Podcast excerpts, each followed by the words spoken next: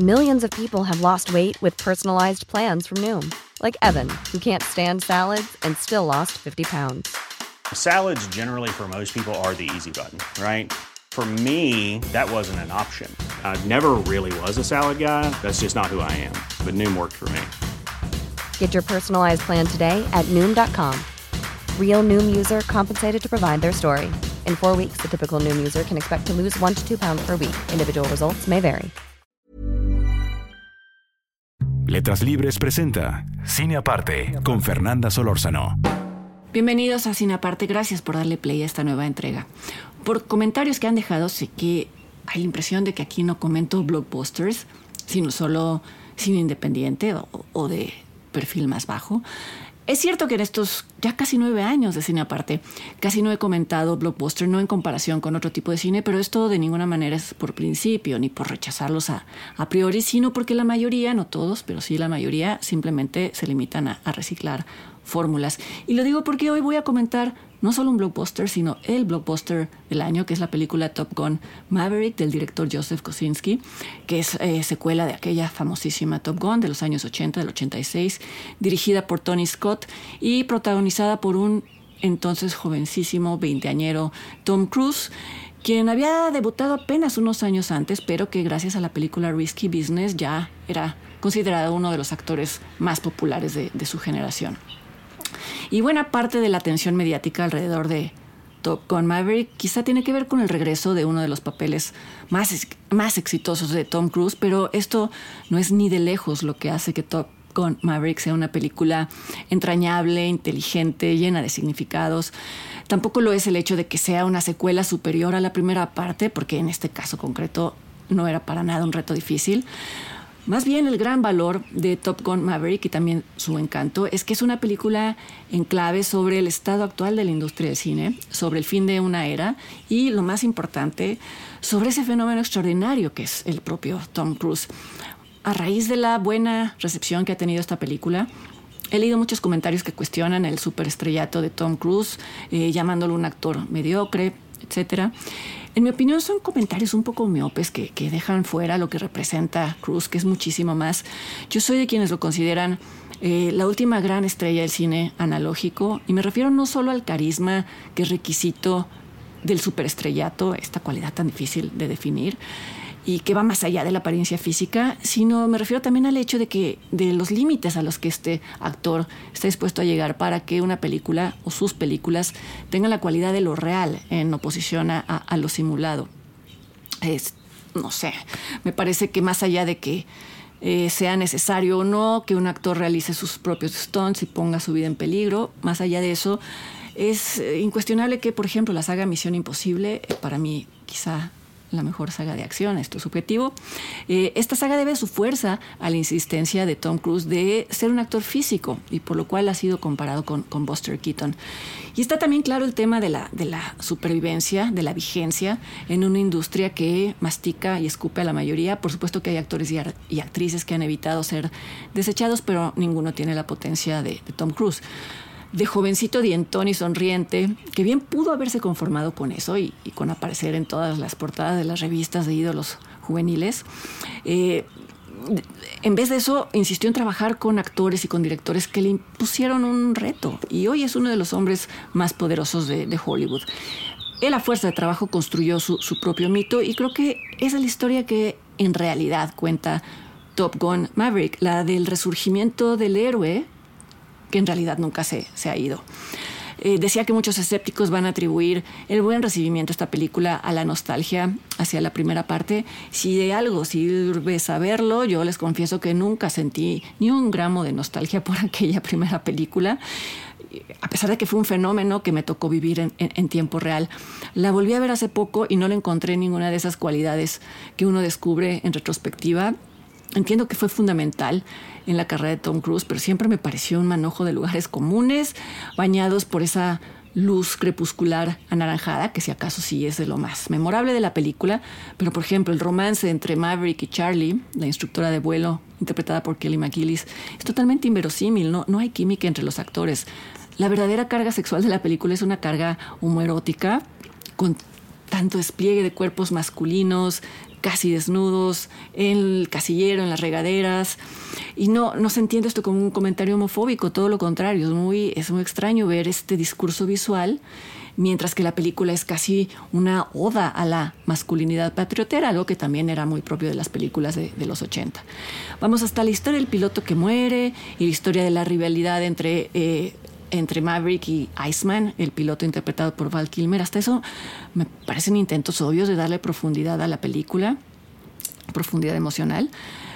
Y sin embargo, hoy se revela una, una gran ironía, que es que esa película sin mucha sustancia, y quizá justamente por eso, funciona perfectamente, casi como mandada a hacer, lo cual no se hubiera podido ni pensar en ese entonces, funciona como un punto de partida para narrar el arco no tanto del personaje de Maverick, sino del, del actor que lo, que lo interpreta. 36 años después, y contra toda expectativa, Maverick Diagonal, Tom Cruise, se confirman como los mejores de su categoría, a pesar de que la tecnología cambió y no necesariamente en su favor. Si recuerdo bien, es el personaje interpretado por John Hamm en esta secuela, que es el superior de Tom Cruise, quien dice que en la aviación militar pronto se va a poder prescindir de los seres humanos con sus fallas y sus berrinches y sus caprichos, etcétera. Y pues me parece que es una alusión a la industria del cine y a la era de los efectos digitales, en la que los actores mismos ya pueden ser reconstruidos, ah, vamos, incluso resucitados. Si hacen el experimento de ver Top Gun Maverick, entendiendo la aviación militar como una alegoría, como una metáfora de la industria del cine, eh, verán que todos los diálogos se pueden extrapolar perfectamente a este segundo ámbito, al, del cine. Y a pesar de que como películas son incomparables, creo, el guion de Top Gun Maverick sigue casi la misma escaleta del guion original. Eh, ambas películas eh, arrancan cuando este piloto rebelde está a punto de ser expulsado por poner en peligro a los demás, por violar las reglas, etcétera, y en vez de ser, de ser eh, expulsado, se le asigna una misión importante, una misión superior. En ambas películas, eh, los jóvenes pilotos conocen a quien será su instructor, lo conocen fuera de contexto, se toman atributos con él, con ella, en el caso de la primera película, y ya después demasiado tarde descubren que es su superior. También se duplica la trama de los pilotos rivales que llegado el momento eh, construyen un vínculo de hierro. En fin, es la misma escaleta, pero escrita infinitamente mejor, tanto en términos de diálogo como de relación entre las partes. Las batallas aéreas son muchísimo más legibles. Aquí se plantean como ejercicios diarios, con condiciones muy bien delimitadas, establecidas, explicadas, bajo un límite de tiempo. Se describen en los mismos términos de una pequeña misión imposible, cosa que por supuesto pues trae a la memoria y casi a la pantalla al espía Ethan Hunt y a las órdenes que recibe en caso de aceptar la misión. Otra de las formas acertadas en las que esta película dialoga con lo que ha pasado en el mundo real en los últimos 36 años es cómo vuelve a incorporar al actor Val Kilmer, que en esta secuela interpreta al comandante a cargo de la unidad de pilotos de élite. Incorporarlo era una maniobra muy delicada y muy complicada dada la condición actual de Val Kilmer, que padece un cáncer de garganta que lo ha deteriorado muchísimo físicamente, incluso le eh, perdió la voz por ello. Por supuesto, esto significó el final de su carrera, pero antes del cáncer ya había sido hecho un lado por la industria por considerarlo un actor difícil, entre comillas. Lo que quiero decir es que su historia corrió hacia el lado completamente opuesto al de la historia de Tom Cruise y eso hace... Eh, eso hace significativo el reencuentro porque ilustra de qué forma el destino puede favorecer a unos y destruir a otros. Les recomiendo ver el documental Val, que se puede ver en Amazon Prime, donde Kilmer mismo reflexiona sobre una carrera que pudo haber sido y que no fue la suya. En este documental se le ve a él eh, amargo y, con cierto cinismo, y esto también es incorporado a su personaje en la película y funciona muy bien. La secuencia del reencuentro entre Maverick y Iceman eh, es genuinamente emotiva, inevitablemente se sale de los márgenes de la historia de ficción y podría haber resbalado hacia el sentimentalismo, pero concluye con una nota de humor y esto es otro de los buenos ingredientes de esta película el humor que se utiliza para quitarle solemnidad a momentos que se hubieran podido prestar al melodrama o a la cursilería directamente. Y Y es que en esta especie de, autobiografía disfrazada, da la impresión de que Tom Cruise ya no necesita probar su estatus, eh, le da al resto de los personajes el espacio para existir. En muchas secuencias aparece literalmente como observador de los dramas y de las dudas y de las dinámicas de la nueva generación y deja claro que el personaje no pretende competir en ningún sentido con ellos. Se agradece incluso que su interés romántico no sea una piloto de la nueva generación, como es, hubiera sido la, solución fácil y, y, sexista de los guiones de Hollywood, sino que sea una mujer de 51 años, un personaje llamado Penny, interpretado por la hermosísima Jennifer Connelly, que igual que Tom Cruise fue objeto de deseo de toda una generación.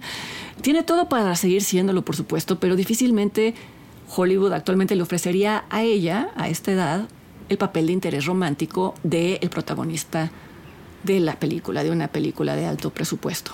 Y en este mismo sentido, y ya con esto concluyo, creo que Top Gun Maverick es un homenaje a esa generación, a la última generación analógica, representada por él, pero que incluye a todos los que alguna vez intentaron o, o intentamos programar una videocasetera, esa sí que era una misión imposible, o rebobinamos un cassette con un lápiz, eso sí lo hicimos bastantes veces. La prueba de este homenaje son eh, las últimas secuencias, bueno, casi últimas secuencias en las que Maverick y Rooster, su alumno joven, se roban un avión enemigo que es un arma toste de otra era, con un tablero lleno de botoncitos y cables, sin una sola pantalla digital, por supuesto. Esto aterroriza al joven Rooster, pero nuestro protagonista, por intuición, sabe que este cable se puede conectar en aquel enchufe y haciendo un uso invaluable de su formación analógica logra que despegue, que, que enciende el avión.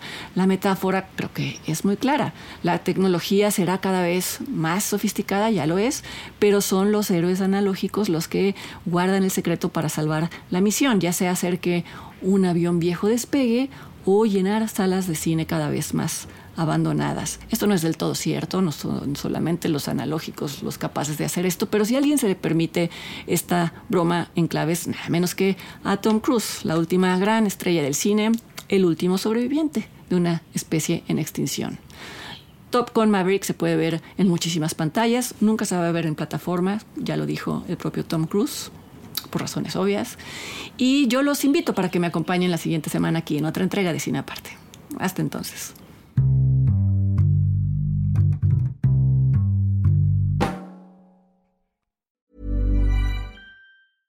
Hey, it's Paige DeSorbo from Giggly Squad. High quality fashion without the price tag. Say hello to Quince. I'm snagging high-end essentials like cozy cashmere sweaters, sleek leather jackets, fine jewelry, and so much more. With Quince being 50 to 80% less than similar brands.